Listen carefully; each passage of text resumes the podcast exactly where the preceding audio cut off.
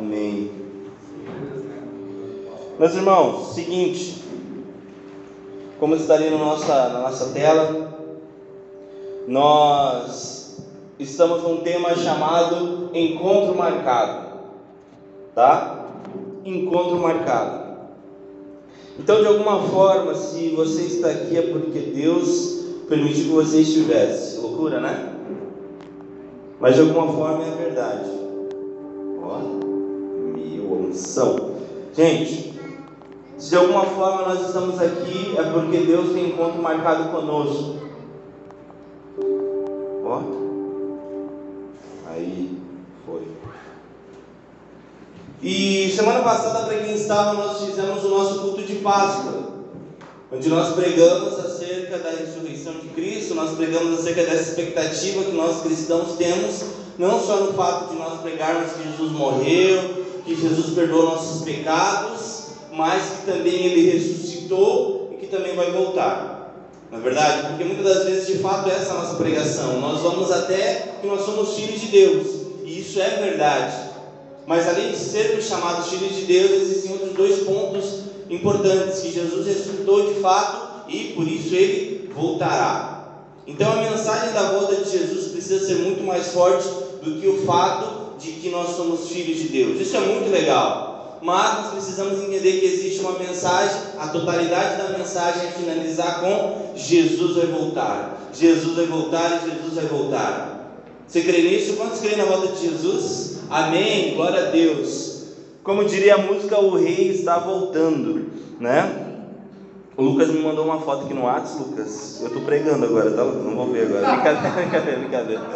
O Lucas mandou uma foto da pregação, brincadeira. Gente, queria que vocês abrissem brevemente a palavra de vocês em Lucas, ó, Lucas capítulo 23, tá? Lucas 23, a partir do versículo 27.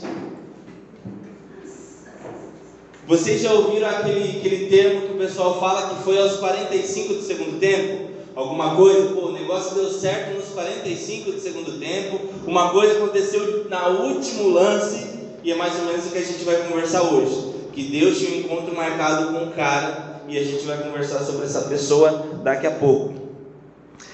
27, Lucas 23, versículo 27. Um grande número de pessoas o seguia, falando sobre a morte de Jesus, tá? inclusive mulheres que lamentavam e choravam por ele. Jesus voltou-se e disse-lhe: Filhas de Jerusalém, não chorem por mim, chorem por vocês mesmas e por seus filhos. Pois chegará a hora em que, que vocês dirão: Felizes as estéreis, os ventres que nunca gerarão e os seios que nunca amamentaram. Então dirão as montanhas: Caiam sobre nós e as colinas cubram-nos. Pois se fizerem isto com a árvore verde, o que acontecerá quando ela estiver seca. Dois outros homens, ambos criminosos, também foram levados com ele para serem executados. Quando chegaram ao lugar chamado Caveira, ali o crucificaram com os criminosos, um à sua direita e o outro à sua esquerda. Jesus disse: Pai, perdoe-lhes porque não sabem o que estão fazendo. Então eles dividiram as roupas deles, tirando sorte. O povo ficou observando e as autoridades ridicularizaram, salvou os outros, diziam: Salve a si mesmo, se és Cristo, filho de Deus escolhido. Os soldados, aproximando-se, também zombavam, oferecendo-lhe vinagre, e diziam: Se você é rei dos judeus, salva-se a si mesmo. Havia uma inscrição acima dele que dizia: Esse é o rei dos judeus. Um dos criminosos que ali estavam é, pendurados lançaram insultos: Você não é o Cristo? Salve-se a si mesmo e a nós. Mas o outro criminoso repreendeu, dizendo: Você não teme a Deus, nem estando sobre a mesma sentença? Nós estamos sendo punidos com justiça, porque estamos recebendo o que nossos atos merecem. Mas esse homem não cometeu nenhum mal. Então ele disse: Jesus, lembra-te de mim quando entrares no teu reino. Jesus lhe respondeu: Eu garanto, hoje você estará comigo no paraíso. Amém. Fecha seus olhos e vamos orar. Papai, nós te pedimos, Deus, nós entendemos que a tua palavra, Deus, é vida, a tua palavra é alimento, Deus, e nós queremos ser alimentados nessa manhã, Pai. Nós entendemos, Deus, que a Bíblia não é um livro simplesmente que conta histórias, mas é sim o Senhor falando conosco, Pai. Então eu te peço, Pai, se revela em cada linha, Pai, em cada momento, Pai, que realmente nós sejamos impactados com a tua mensagem e saiamos daqui transformados, Jesus. Nós te pedimos, não permita que ninguém aqui, ninguém, Deus, saia da mesma forma como entrou, Pai. Que de alguma forma o Senhor tenha falado, fale com todos aqui e gere revelação a nós. Em nome de Jesus. Amém. Amém. É, como nós falamos ontem, para quem estava fazendo estudo bíblico nosso a fundo, é, Lucas é, um, é, muito detalhista na escrita dele. E no Evangelho é, de Lucas, nós vemos aqui no capítulo 23, ele descrevendo acerca da morte de Jesus. E ele fala um ponto muito importante, que é que ao lado de Jesus existiam outros dois ladrões. Né? Então Jesus estava lá morto, até por isso que muitas imagens, quando a gente vê de Jesus, né, tem três cruzes. É, tem gente que às vezes confunde que acha que é o Pai e o Espírito Santo. Não, na verdade essas imagens é porque Jesus morreu junto com dois outros ladrões. E é muito interessante nós entendermos uma coisa, e é uma pergunta que mexe muito comigo, e eu quero que essa pergunta mexa com você nessa manhã. Porque nós vemos que nessa história alguém foi condenado e nessa história alguém foi salvo. E a pergunta que eu faço para você nessa manhã é: por que existem pessoas que encontram Jesus saem salvas? E por que pessoas encontram a Jesus e saem condenadas? Porque foi o que aconteceu nessa história. Duas pessoas nas mesmas condições encontraram Jesus no mesmo lugar, no mesmo momento, mas uma delas saiu condenada e uma delas saiu salva. E é muito interessante nós entendemos o que significa ser ladrão nesse contexto. Né? A Bíblia fala ladrão, em outras versões, elas chamam assassinos. Mas só para você entender que a morte na cruz era uma das mortes, se não a mais cruel que existia naquele contexto do Império Romano. Então você ir para a cruz era um dos ápices, de fato, de alguém que cometeu algo muito criminoso.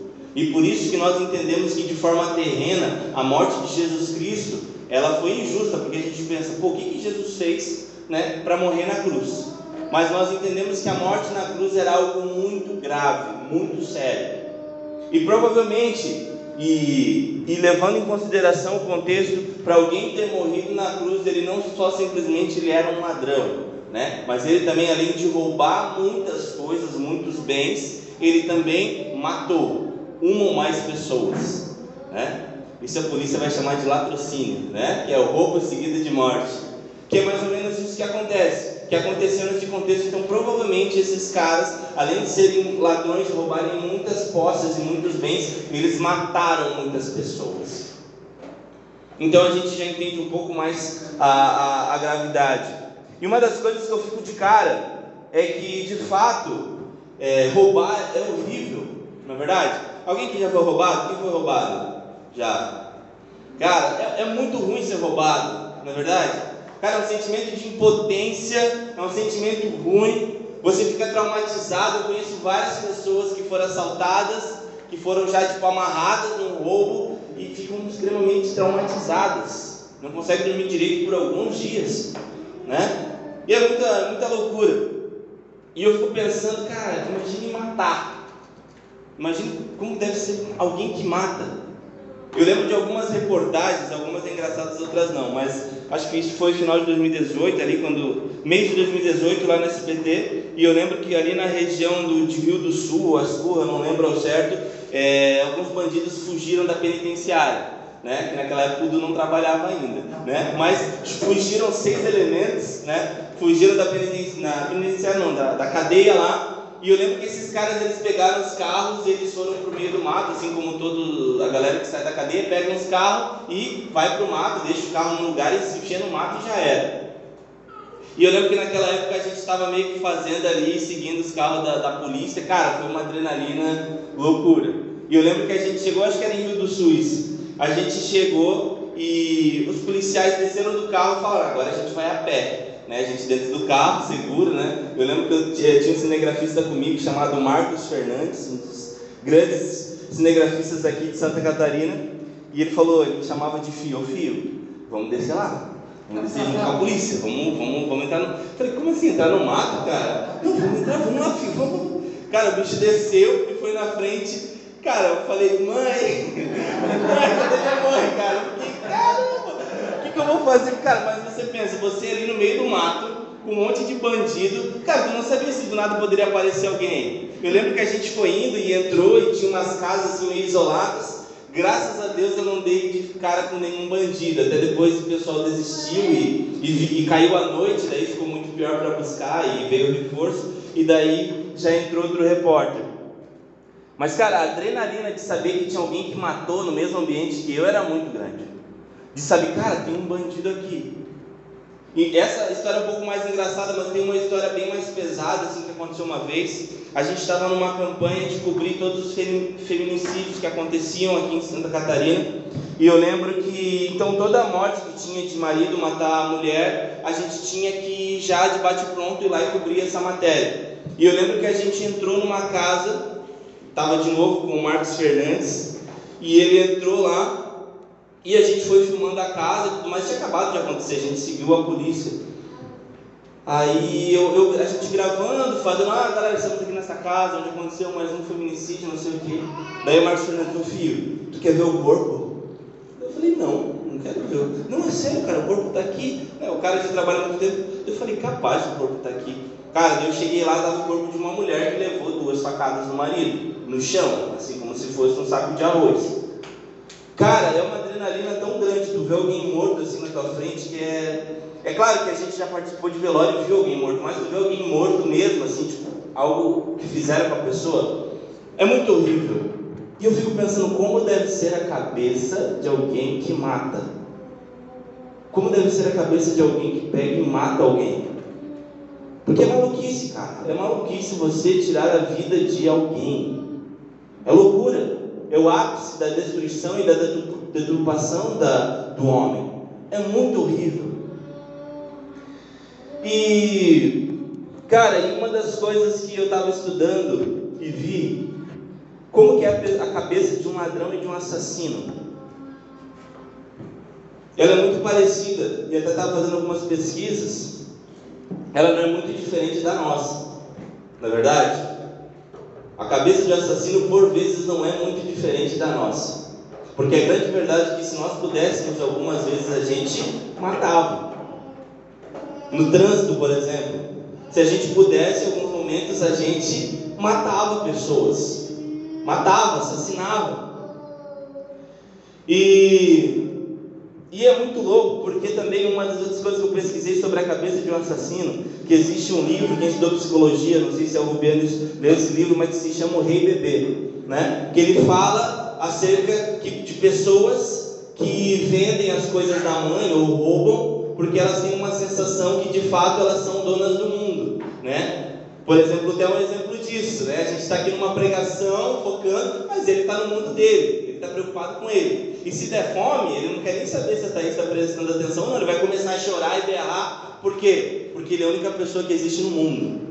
O Theo é um pecadorzinho, né? Mas é, mas é verdade, uma criança não quer nem saber se a mãe está com sono, se a mãe está mal, se a mãe está bem, se, se a mãe está com dinheiro ou não, ela quer comer, ela está preocupada com a vidinha dela. E um assassino tem muito a mente de um bebê. Porque o bebê ele é a única pessoa que existe no mundo. Ele não quer estar tá nem aí para o resto do mundo. Eu quero saber que eu preciso estar tá bem.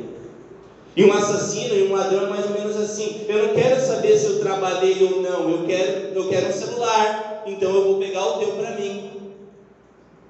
Um ladrão, um traficante não quer nem saber se a mãe tem imóveis ou não tem conta. Não, eu vou pegar teu móvel e vou vender porque eu preciso de dinheiro. Eu preciso alimentar meu vício porque eu sou a única pessoa que existe nesse mundo.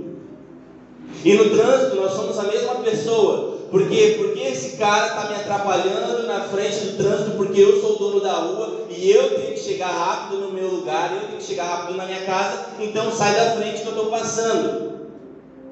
Então essa mesma sensação. De fato, a morte, o ápice é a morte, mas é fruto do pecado. Nós somos pecadores e nós somos potenciais assassinos. Sabe, uma das coisas que mais me choca é que Jesus fala o seguinte: se você pensar em matar, você já matou. Loucura, né? A Bíblia fala assim: já surgiu uma ira no seu coração em relação ao seu irmão, você já o matou. Ou seja, quantas pessoas nós já não matamos? Muito grave, né? E, cara, essa, essa parada de trânsito, essa parada de, pô, trânsito eu acho que principalmente com o homem é, é sinistro, né, homens? É sinistro, é sinistro. Eu falo por mim mesmo. A Mariana que me segura às vezes. Cara, é difícil, é difícil mesmo. Eu lembro uma vez, eu contei até numa vigília que a gente fez na casa da Gabi, eu contei pros caras, eu tava ali perto da 1001 do Iriu. Cara, eu tava muito bravo, eu já tava bravo, não sei o que eu tava indo fazer na verdade. E cara, teve um cara que me fechou na frente, eu parei naquele semáforo na frente da 1001 ali, sabe? E quando eu parei assim, cara, eu buzinei pro cara e eu já ia baixando o vidro, se achando machão, né? Aqui dentro do, do móvel. Aí, cara, eu olhei pro lado, mano. Cara, o cara era muito grande. Cara, o cara era muito grande. Tipo assim, ele tava num carro grandão, mas ele parecia que tava numa lata de sardinha, porque o bicho era assim, ó. Meu, quando eu olhei pro lado, eu vi que era o bicho só assim. Mexer, Deus, em nome de Jesus, Pai, cura-me. Porque, cara, o bicho era muito grande. E até esses dias, acho que foi até esses dias também, motoqueiro, quando fecha, cara, mas assim, ó, isso só mostra quão podre a gente é, porque se a gente pudesse descer e matar o cara, a gente matava. Se você tivesse uma arma, talvez no seu carro, você matava. Você, marido, você, esposa, se tivesse às vezes uma arma, talvez tivesse dado alguns tiros no seu marido. Não é verdade? Menos a Mari, né? Mas assim, se você tivesse, você já teria feito algo. Se você estivesse com o seu chefe, você já teria, se tivesse um taco de beisebol, você já teria acertado na cara do teu chefe. Porque nós somos maus, a gente é podre.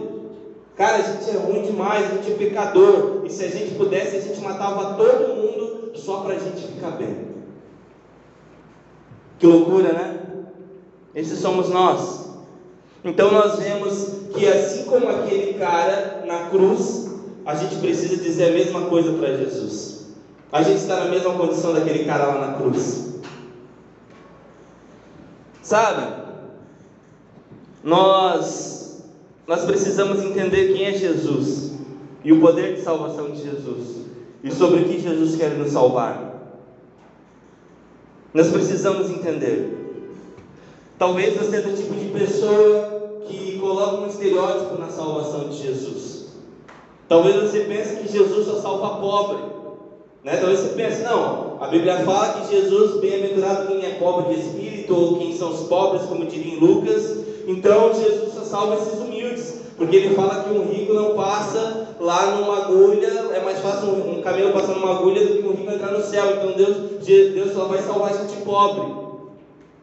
Ou talvez você é do tipo de pessoa que só acha que Deus só salva rico. Né? Porque nós temos exemplos de pessoas ricas que foram salvas na palavra, como por exemplo Zaqueu, que era chefe dos publicanos, era um cara de muitas posses, e Jesus salvou esse cara e entre outros caras enfermos nas estradas, Jesus salvava. Então Jesus salva gente pobre, gente rica. E é muito legal que essa história ela elimina todos os tipos de estereótipo. Porque uma coisa você dizer, ah, tal pessoa é bem com Jesus porque a conta bancária dela está show. Ou talvez você falar, tal pessoa se rende a Deus porque não tem o que esperar, está toda quebrada, falida, então ela só recorre a Jesus. Mas a grande verdade é que essa história é poderosa por quê? Porque ela coloca dois ladrões, dois assassinos, do lado da cruz e no mesmo momento. Então isso tudo cai por terra quando a gente pensa que Deus só salva um tipo de pessoa ou que Deus se compadece só de um tipo de pessoa. Não. Não tem a ver com o tipo de pessoa que você é, o seu perfil. Tem a ver um ponto muito importante que a gente vai falar agora. E eu até coloquei aqui nos slides que, na verdade, muitas das vezes, quando a gente vai ler essa história, nós simplesmente só, só falamos sobre um cara, que é o ladrão da cruz que foi salvo. Mas aqui nessa história, até eu coloquei, existem três pessoas.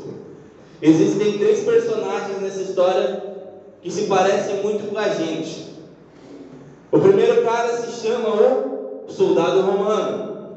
Soldado romano é um perfil de pessoa que existe nos dias de hoje. O segundo tipo de pessoa é o primeiro ladrão. E a terceira pessoa dessa história é o segundo ladrão. Né? Então a gente vai, vai conversar sobre, sobre eles.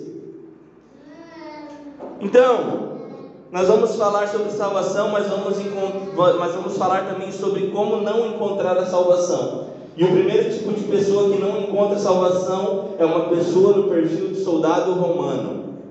O primeiro perfil de pessoa que não encontra salvação em Jesus é o perfil de soldado romano. Qual é o perfil? Nós lemos no versículo 35, que ele fala: salvou os outros, salve-se a si mesmo, se é Cristo, Filho de Deus, o escolhido. Sabe qual é o primeiro tipo de pessoa que não se salva? O tipo de pessoa que acha que consegue definir Deus. Esse é o primeiro tipo de pessoa que olha para Deus como alguém que sabe o que é Deus. Cara, eu canso de receber pessoas que vêm para mim e falam: Cara, eu li isso na Bíblia, mas eu não acredito num Deus que faz isso. Tá, então quer dizer que você sabe como é ser Deus, então. Você realmente, na sua cabecinha podre, acha que sabe realmente definir o que é Deus e como Deus tem que agir ou não agir. Cara, eu não acredito num Deus, a gente orou por tal senhorinha tão boazinha e morreu. Eu não acredito num Deus que matou ela. Pô, se Deus é tão bonzinho, eu não acredito num Deus que permita que o Covid faça tudo isso. Sabe, se você é esse tipo de pessoa que acha que sabe como Deus tem que agir ou não agir, você é igualzinho esse soldado romano. Porque o soldado romano ele achava que de fato se Deus fosse Deus, ele tinha que sair da cruz. Mas mal sabia aquele soldado romano que o fato de ele ser Deus, ele deveria ficar naquela cruz. Então, cara, primeiro ponto que eu preciso dizer para você: não queira ensinar Deus a ser Deus.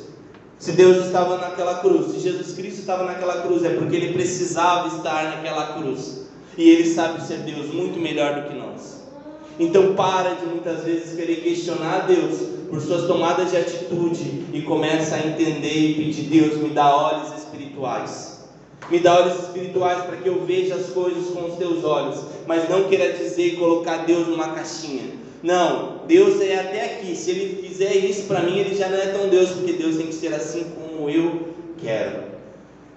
Se você tem Deus como um bichinho de estimação que você controla e acha que ele tem que fazer a sua vontade, você é igual, soldado, é igual aquele soldado romano. E deixa eu te falar, você não encontra salvação nesse Deus.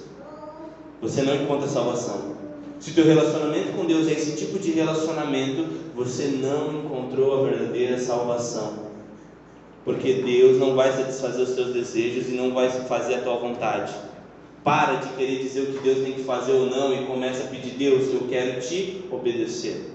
Eu quero viver a tua vontade. Amém, meus irmãos? Vocês estão aí ou não? Amém. Então fala amém bem alto. Amém. Beleza. Glória a Deus, deu para dar uma acordada. Gente, hoje tem almoço, viu? Meu Senhor da glória. Aleluia, o jejum vai cair por terra hoje, né? Hoje não vai ter jejum, igreja. Amém. Outro cara também que que nós vemos que é o primeiro ladrão.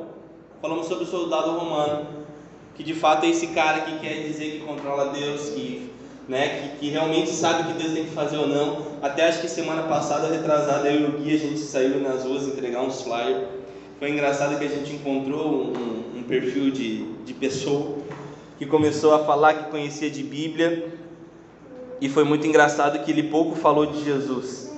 Né? Ele começou a conversar, não, cara, eu conheço de Bíblia, não, eu conheço de Bíblia, eu sei, e pediu para a gente, abre tal versículo então, né? abre tal versículo, babá, olha só, o que está escrito. Eu falei, cara, e Jesus? Se Jesus não é Deus? Quando até a gente, o é prova disso, quando ele, cara, não falou nada de Jesus, ele tipo, simplesmente congelou e, e foi para outro assunto, foi para outro rodeio, porque realmente era alguém que, embora conhecesse a palavra fria, não conhecia Deus, a salvação de Deus. E agora o primeiro ladrão. Cara, eu acho que o primeiro ladrão é muito parecido com a gente.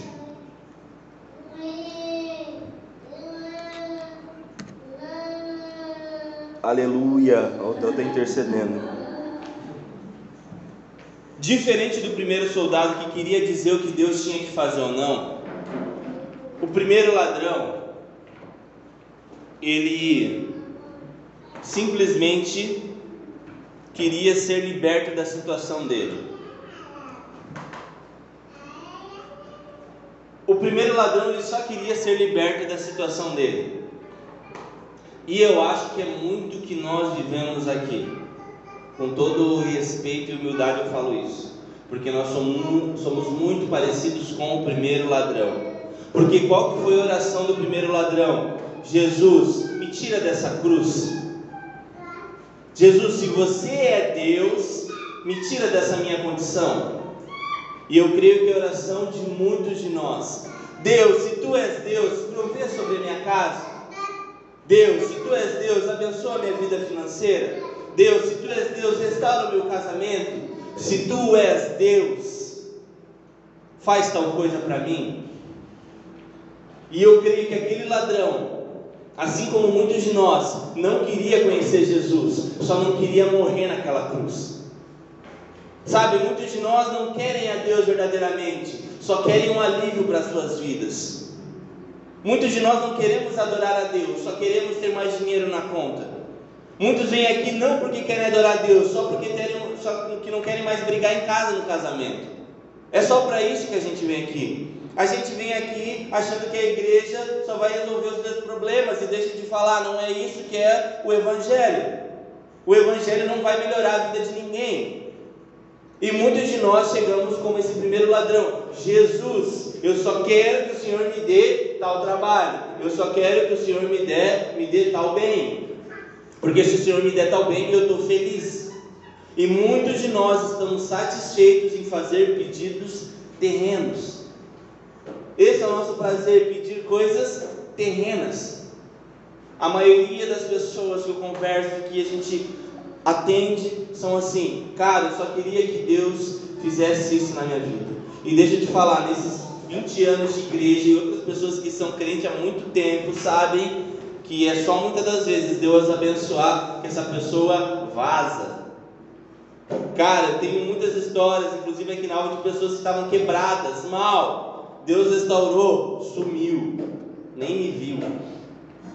E é um ciclo, mano. Daqui a pouco tá quebrada de novo. Não que eu tô né, é, profetizando, mas é natural, cara. É natural. A vida é ciclos e sempre vai ter problema, sempre vai ter oscilação. O dinheiro vem, vai, mundo é como um sopro.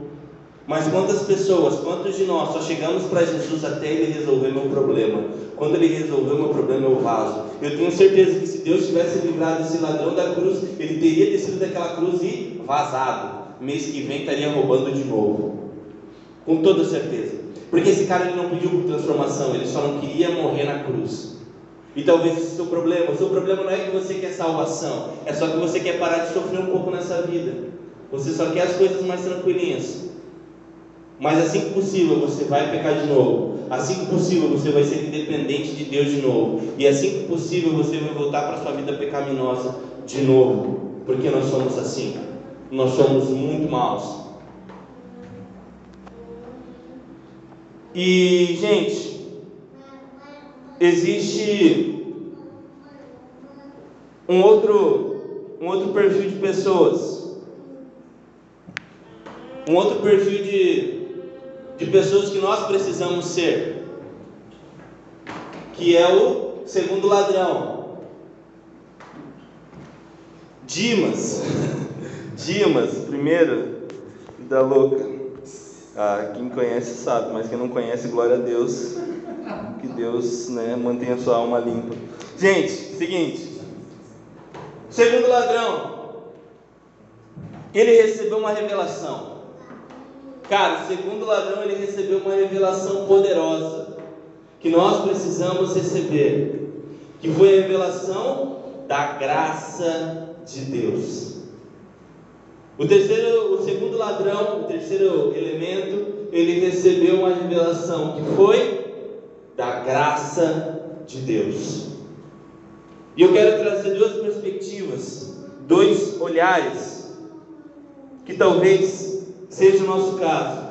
Existem dois olhares extremamente errados na vida cristã, que está aqui no nosso slide. Se você não conseguir ler, eu vou falar. Primeiro, a religiosidade. O que é o olhar da religiosidade olhando para esses caras na cruz? Olhando alguém morrer na cruz. É o que? Ele é mau, ele não merece, ele seja punido. Esse é o olhar da religiosidade. Que é o que? Você só faz por merecer. Esse é o olhar da religiosidade. Ele é mau, ele não merece, então ele merece punição. Qual é o olhar da libertinagem? Eu não sou tão errado. Esse é o libertino. Cara, a gente é podre, a gente é ruim pra caramba, mas ele insiste em dizer: Não, mas o fiz não foi tão errado assim. O que eu faço para Deus não é tudo aquilo. Pô, nem, nem fiz mal para ninguém, foi só eu e Deus. A pessoa que vive em libertinagem, ela fala: Eu não sou tão errado na minha vida. Eu mereço, então eu mereço premiação. Eu mereço salvação. Eu mereço o favor de Deus. Esse é o tipo de pessoa que não assume que é pecador e podre, mas que mesmo assim acha que merece algo de Deus e ainda dá de dedo na cara de Deus, dizendo: Deus, você tem que me libertar, porque se você é Deus, você tem que fazer isso, não é o Todo-Poderoso? Então tem que fazer. Esse é o olhar, de alguém que vive em libertinagem. Só que aquele cara, o segundo ladrão, ele recebeu uma revelação poderosa. Ele chegou numa conclusão que nós precisamos chegar, que é a que é o evangelho. Que é o que?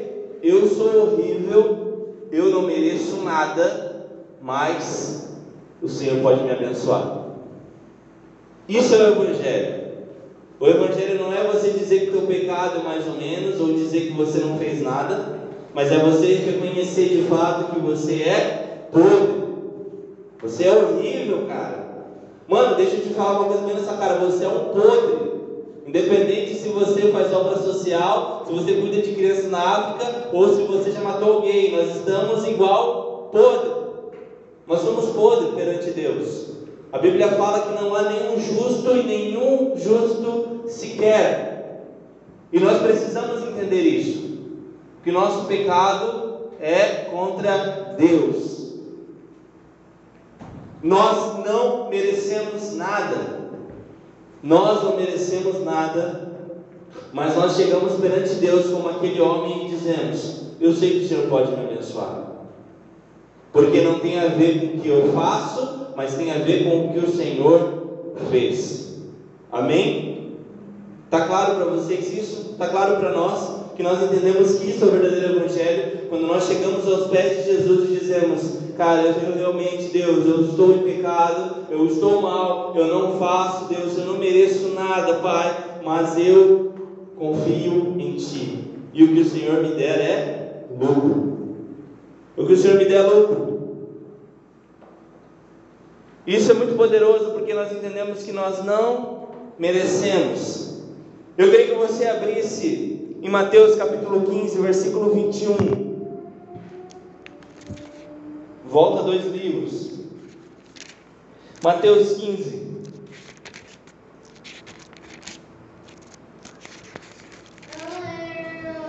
Mateus 15,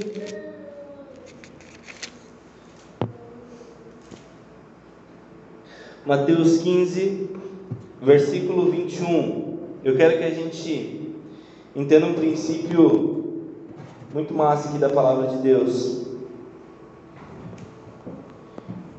Saindo daquele lugar, Jesus retirou-se para a região de Tiro e Sidom. Uma mulher cananeia, natural dali, veio a ele gritando: Senhor, filho de Davi, tem misericórdia de mim. Minha filha está endemoniada e está sofrendo muito. Mas Jesus não respondeu-lhe palavra. Então seus discípulos se aproximaram dele e pediram: Manda embora, pois vem gritando atrás de nós. Ele respondeu: Eu fui enviado apenas para as ovelhas perdidas de Israel. A mulher veio, adorou de joelhos e disse: Senhor, ajuda-me. Ele respondeu: Não é certo tirar pão dos filhos e lançá-lo aos cachorrinhos. Disse ela: Sim, Senhor, mas até os cachorrinhos comem das migalhas que caem da mesa dos seus donos. Jesus respondeu: Mulher, grande é sua fé, seja conforme você deseja. Naquele mesmo instante, a sua filha foi curada. Talvez você achou meio maluquice essa história, eu vou te explicar. Uma mulher que não era judia, só para você entender que o ministério de Jesus, quando ele começou, ele tinha uma meta, que era o que? Alcançar o povo judeu. Era, era essa a função. Depois, Jesus de fato ensinou os discípulos e subiu aos céus e levantou pessoas como Paulo, por exemplo, para ir evangelizar aqueles que não eram judeus, que a gente chama na palavra de Deus de gentios. Né? Então, a partir disso foi começado um processo com o resto do mundo, mas tinha uma ideia inicial, que era o que? Judeus, Israel. E por isso que Jesus era muito focado nas suas missões, ele ia andando e ia até pregando para os judeus e falando e falando, e até que procurou uma mulher que não era judia. E o que aconteceu? Essa mulher veio pedir um milagre para Jesus. Jesus falou: Cara, eu não tô. A minha função agora não é fazer algo sobre o seu povo, é fazer sobre os judeus. E, aquela, e Jesus usa uma analogia bem engraçada, que ele fala, olha, não é certo né, tirar comida dos filhos, ou seja, do meu foco para dar para os cachorrinhos, que são para os secundários nesse momento. Jesus usou essa analogia. E aquela mulher de forma sagaz, de forma com muita fé, ela falou, olha, Jesus, mas até os cachorrinhos comem as migalhas que as crianças deixam cair no chão. E Jesus ficou impactado com aquela fé daquela mulher. Sabe por quê? Porque aquela mulher, ela entendeu algo, um princípio poderoso não tinha a ver com quem ela era, se ela era judia ou não, mas tinha a ver com quem Jesus era. Ela entendeu não que ela merecia algo, porque quem merecia algo naquele contexto eram os judeus, mas ela entendeu, mesmo ela sendo judia ou não, não tinha a ver com o merecimento dela, mas tinha a ver com Jesus, com quem Jesus era. Nós precisamos entender esse ponto que não tem a ver com quem nós somos, mas tem a ver com o que Jesus é. Amém, meu irmão? Sabe, e quando e quando Jesus ele né, fala para aquele ladrão que ó, ainda hoje estarás comigo no paraíso, é muito louco, né? Porque aquele cara pediu por salvação, e o que é salvação nós entendemos nesse texto? Salvação é estar com Jesus. Isso é salvação, é ser um com Jesus. Se você quer ser salvo, se você quer ser liberto da morte, você precisa ser um com Jesus. E é o que Jesus faz com esse homem. Ele fala ainda hoje você estará comigo. E Paulo ele exemplifica muito bem o que é estar com Jesus. É o que? Fui crucificado com Cristo, assim já não sou mais eu quem vive, mas Cristo vive. E eu quero falar algumas etapas sobre a salvação. E eu acho que a, o primeiro ponto da salvação está muito claro para nós, que é o que? Morrer. E eu acho que essa é uma das pregações mais faladas em todo mundo, que é o que? Galera, morra! Morra para si mesmo. Morra para os seus desejos. Morra para os seus anseios. Morra para a sua vontade. Negue-se a si mesmo. Não faça mais sua vontade perca a sua vida, morra, morra e morra. Não é verdade? São as principais pregações. Se a gente for colocar em quantidade a pregação mais falada, negue-se a si mesmo, morra para o pecado, abra mão do seu pecado, saia dessa vida, e não sei o que, não sei o que, morra. E de fato isso é parte crucial da salvação, que é o morrer. Mas sabe, meus irmãos, uma das coisas que tem sido pouco falado é que nós ressuscitamos com Jesus.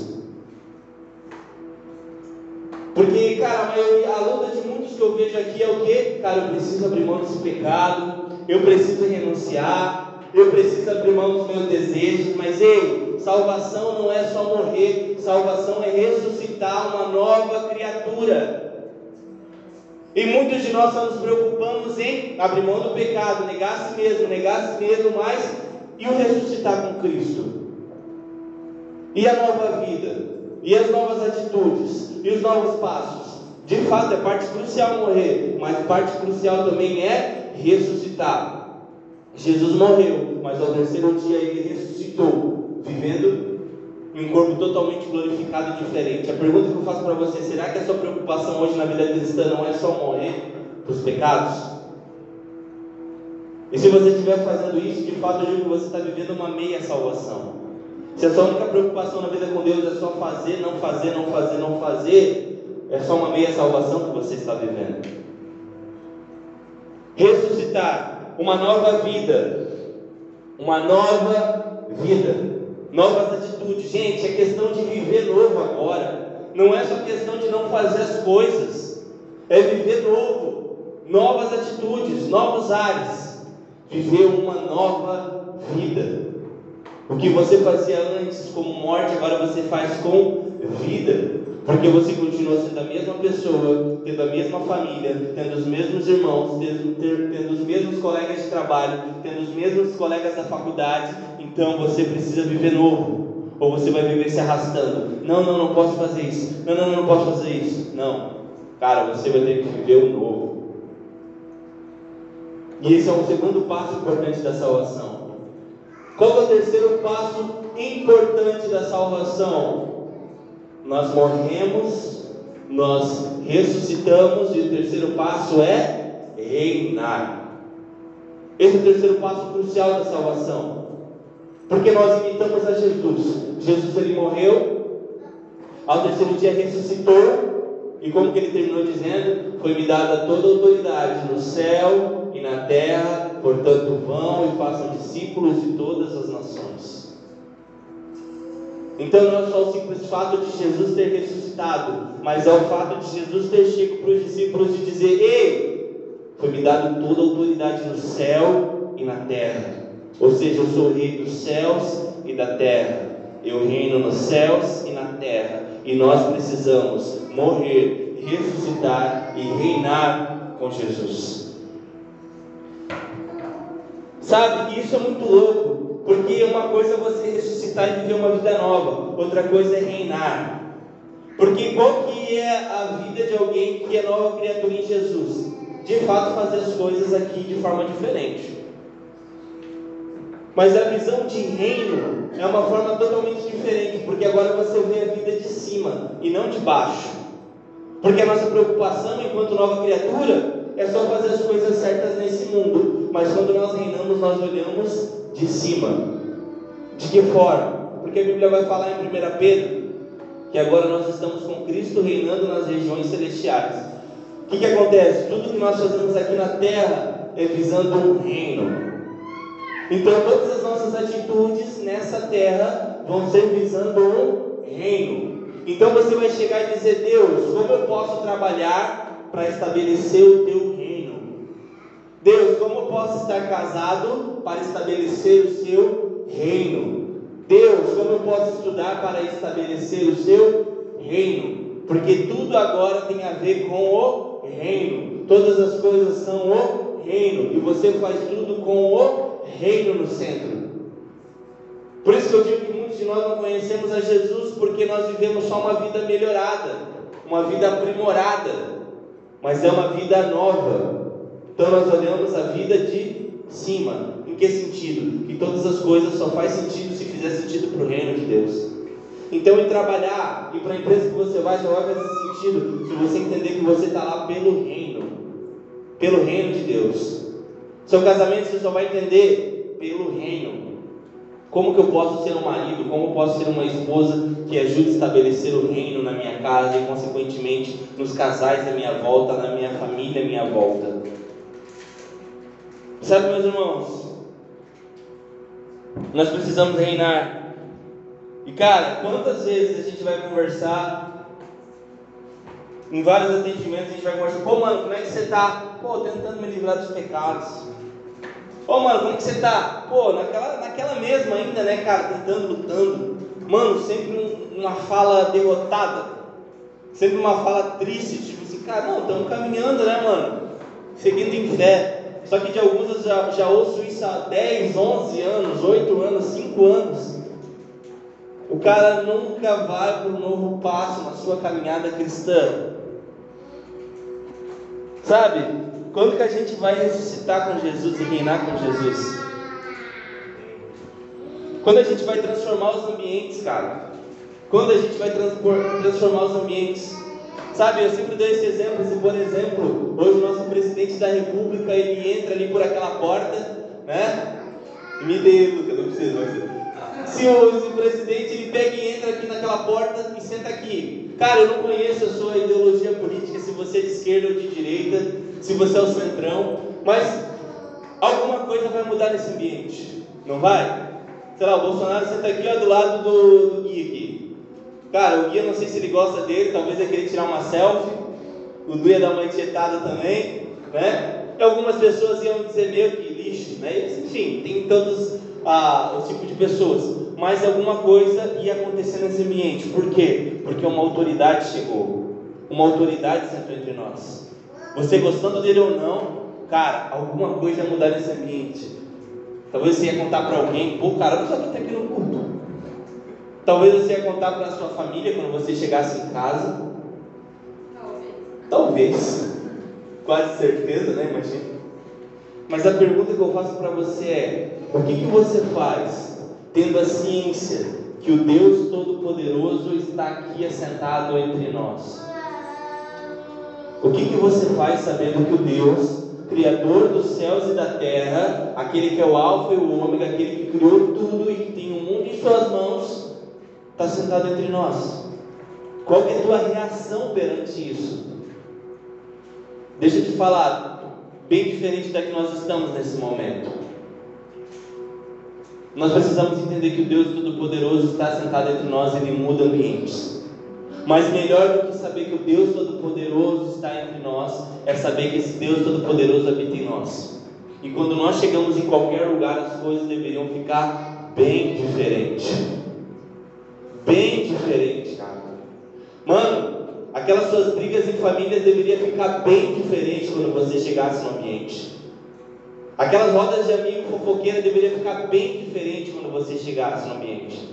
A tua empresa querendo fazer falcatrua deveria ficar bem diferente quando você chegasse no lugar. A sua faculdade deveria ficar bem diferente com você naquele lugar. A sua casa deveria ficar bem diferente com você naquele lugar. Porque a sua missão é reinar com Jesus. É estar, ser um com Jesus. Então, assim como um Bolsonaro poderia mudar o ambiente para bem ou para mal aqui sentado no nosso meio, de alguma forma você precisa gerar algo diferente no ambiente que você está. E a pergunta que eu faço para você: você faz isso? O Cristo que habita em você transforma ambientes ou deixa pior? Ou, ou, ou indiferente você estar ou não? Se isso não acontece, é porque de fato você não está vivendo uma vida como Jesus nos ensinou morrer, ressuscitar e reinar com Ele. Sabe, manos, uma coisa que mexe muito comigo é o descomprometimento com a igreja. É a cara de pau de alguns, é sem vergonha de outros, de pessoas que dão tanto para outras coisas e dão o resto para a igreja, para o reino. Cara, de tanta gente que me encheu o saco para fazer culto domingo de manhã que não vem, é tanta gente que diz que está junto, mas não está. É tanta coisa que a gente ouve, é claro que a gente aprende que a gente só precisa descansar em Deus. A gente só confia em Deus. Mas uma das coisas que mexe muito comigo é a postura de Jesus Cristo quando ele entra em Jerusalém. Sabe, quando Jesus entrou em Jerusalém, sentado num jumentinho, qual era a expectativa do povo judeu? era que Jesus chegasse e degolasse o, o imperador romano. Era que Jesus fosse um líder político. E talvez somos muitos de nós somos assim, que nós temos essa expectativa. Não, cara, a gente vai mudar o mundo através da educação, a gente vai mudar o mundo colocando os caras cristãos lá na política, a gente vai mudar colocando os cristãos na associação de moradores. Mas deixa eu te falar, sabe o que Jesus fez quando entrou em Jerusalém? Ele não foi até a prefeitura romana, ele foi até a igreja da chicotada na igreja. Porque nós temos uma luz, nós temos algo poderoso, nós somos bem sem vergonhas. E Jesus, assim como naqueles caras, precisou da chicotada na igreja. Jesus nem foi falar com o imperador romano, porque é na igreja que está a solução. Não é com a prefeitura, não é com o partido novo, velho, antigo, não é, cara, é na igreja que está a solução da nossa cidade. É na igreja que está a solução das nossas casas. É na igreja que está a solução do nosso país. É na igreja que está a solução para a vida eterna. Para que ninguém morra eternamente e vá para o inferno. Amém. Você precisa entender isso, cara. E quando nós entendemos o poder que a igreja tem de transformar vidas, de salvar vidas, a gente vai entender que eu preciso dar o melhor para a igreja. Que realmente Cristo é que importa, o reino de Deus. E eu preciso não só morrer e ressuscitar, mas reinar com Jesus. Em nome de Jesus. Você crê nisso, cara? Levante aí no seu lugar. Queria que o Lucas metesse um som aqui para nós. Em nome de Jesus, Pai. Feche seus olhos.